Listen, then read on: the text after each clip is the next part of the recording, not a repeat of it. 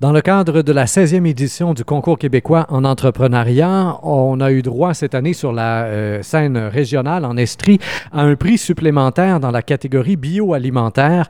La microbrasserie Moulin 7, qui est située à Asbestos, donc a remporté ce prix spécial et je suis présentement avec un des deux propriétaires, copropriétaire en fait, Danick Pellerin, copropriétaire avec Yann Saint-Hilaire. Alors, Monsieur Pellerin, bonjour. Bonjour à vous.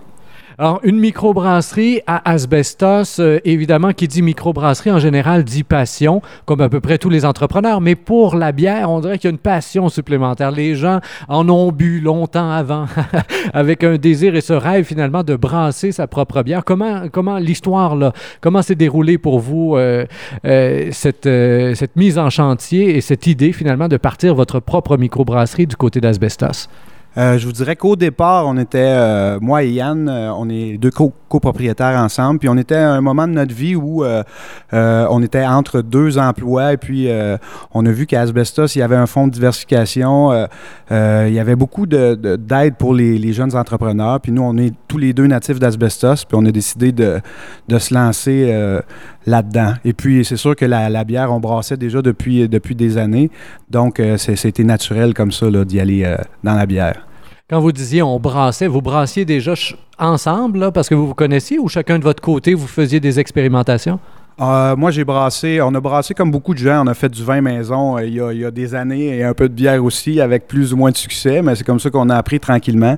Et puis, y un de nos amis qui, lui, avait eu un projet pour une microbrasserie aussi, euh, qui nous a, qui nous a montré, dans le fond, à brasser tout grain, ce qu'on a commencé avec lui. Et puis, par après, on a décidé de se monter un petit laboratoire et puis on a brassé, on brassait presque trois fois par semaine pour prendre beaucoup d'expérience. Donc, on avait un petit laboratoire où on brassait à 20 litres, comme beaucoup de microbrasseurs en on fait des tests, on essaie des recettes.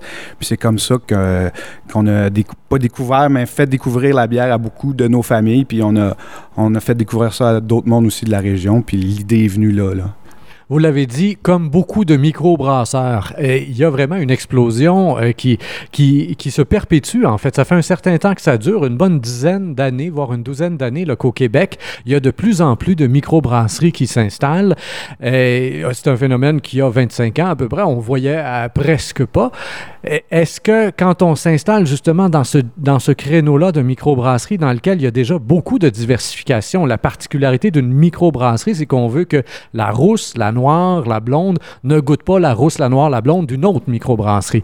Donc, au niveau de la recherche, ça, ça, demande, euh, ça demande beaucoup de temps. Qu'est-ce que, comment on procède là, pour se distinguer vraiment au niveau des recettes? Bien, il y a deux points aussi. Là. Au départ, euh, on s'entend que quand on ouvre une microbrasserie dans une région euh, comme on est Asbestos. Donc, il faut faire des bières, euh, il faut faire l'éducation, il faut faire des bières pour les gens au départ. Donc, euh, au départ, on essaie de faire des bières qui sont quand même assez accessibles. Donc, on sait qu'au départ, nos bières, on va vendre notre blonde, notre rousse et notre blanche qui va être à peu près 70% de nos ventes. Donc, on essaie de faire des bières, euh, on copie pas d'autres bières, mais des bières goûteuses mais des bières accessibles. Et puis après ça, on est, on est capable de, euh, de, de, faire découvrir d'autres bières à, des gens, des stouts. Euh, on, peut faire découvrir des bières qui sont beaucoup plus houblonnées. C'est un goût qui se développe comme le piquant ou comme le vin. Dans le fond, la bière est rendue comme le vin était il y, a, il y a 10 ans, 15 ans. On a appris à découvrir le vin, on a appris à découvrir les arômes, les flaveurs, etc. Donc, on, est là maintenant. Fait qu'on fait de l'éducation. Donc, on brasse des bières pour les gens d'Asbestos en premier. Et puis, à moyen terme aussi, quand on va euh, on veut, on embouteiller. Puis quand on va, on va envahir les marchés avec nos bières, ben là, on aura des bières qui sont plus distinctives parce qu'on a, on a brassé des dubelles et des bières euh, donc un peu plus euh, goûteuses et, un peu plus rares parce que quand tu arrives sur le marché avec où il y a peut-être 400-500 sortes de bières, il faut vraiment que tu aies quelque chose de distinctif. C'était une de mes questions, justement. Est-ce que vous visez le marché d'asbestos uniquement? Euh, vous venez de le dire, on veut envahir le marché. Le mot est pas faible. Donc, euh, comment, comment procéder finalement? Euh, vous êtes ici, on est présentement là, dans vos locaux pour une production finalement, somme toute, locale. Quand je regarde l'ampleur des locaux que vous avez ici, bon, on peut sortir un certain nombre de litres de bière, mais je pense qu'on peut fournir la région. Mais si on parle vraiment d'envahir le marché, ne serait-ce que le marché québécois, euh, ça veut dire qu'à moyen terme, vous avez des plans d'expansion à quelque part. Là. On a des plans d'expansion aussi. Je veux dire, on a un plan d'affaires qu'on a travaillé. Ça fait un an et demi qu'on est sur le projet. Puis on, euh, a, on a des, projets à long terme, c'est sûr. On veut avoir une encaneuse. On veut, euh, on, veut développer aussi des bières qui sont un petit peu plus faibles en alcool, mais qui sont goûteuses. On sait que le, marché est, là pour ça. Même des bières sans alcool qui pourraient être intéressantes. Il n'y a pas vraiment de bières de microbrasserie euh, sans alcool euh, à, l'heure où on est. Donc, on essaie de regarder un peu euh, beaucoup vers l'avant comme ça.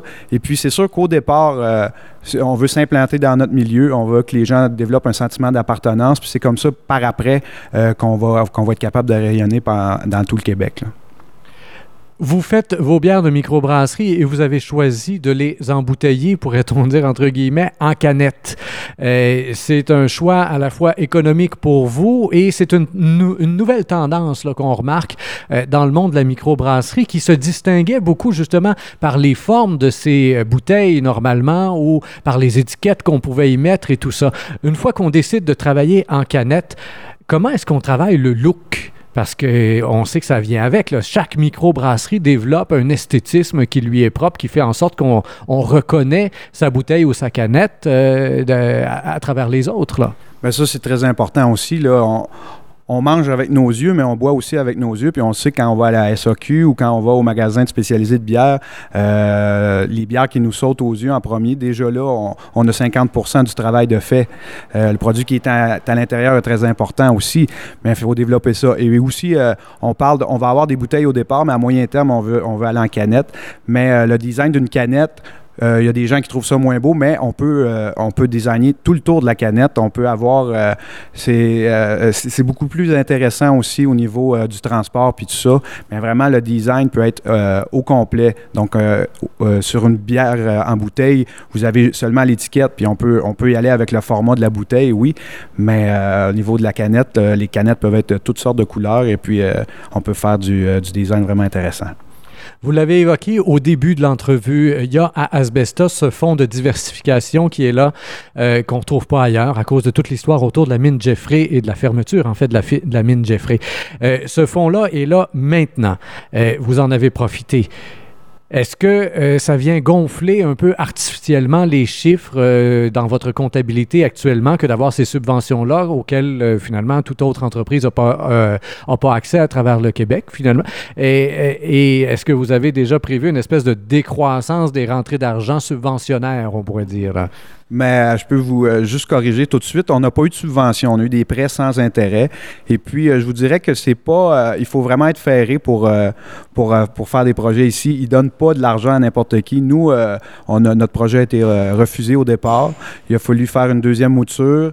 il a fallu travailler fort pour toute que notre comptabilité, soit nos prévisions financières et tout ça, soit vraiment solide. Donc, on, a, on a travaillé fort. Puis, les projets, ils, quand ils prêtent de l'argent, euh, ils veulent que ça, qu'il y ait une pérennité à ça. Et puis, euh, ils ne donnent pas de l'argent ici et là. C'est sûr que ça nous donne, nous, ça nous aide euh, comparativement à, si on était dans des plus grandes municipalités, c'est sûr. Mais je pense que c'est ça qui, fait qu'il y a beaucoup de gens qui reviennent dans, la région aussi. Au niveau des banques et tout ça, je sais que les banques sont très frileuses, voire complètement froides, à prêter justement à des gens qui vont offrir un pub, un bar ou quoi que ce soit, même dans la restauration en général. C'est pas quelque chose que les banques vont financer parce qu'il y a trop de fluctuations, c'est trop incertain et tout ça. Euh, vous, de votre côté, vous avez la, la microbrasserie et euh, il y a aussi ce volet là qui est important pour vous parce que c'est ce qui vous permet de vendre après ma barre, le premier contact avec le client. Vous, vous ouvrez aussi un pub.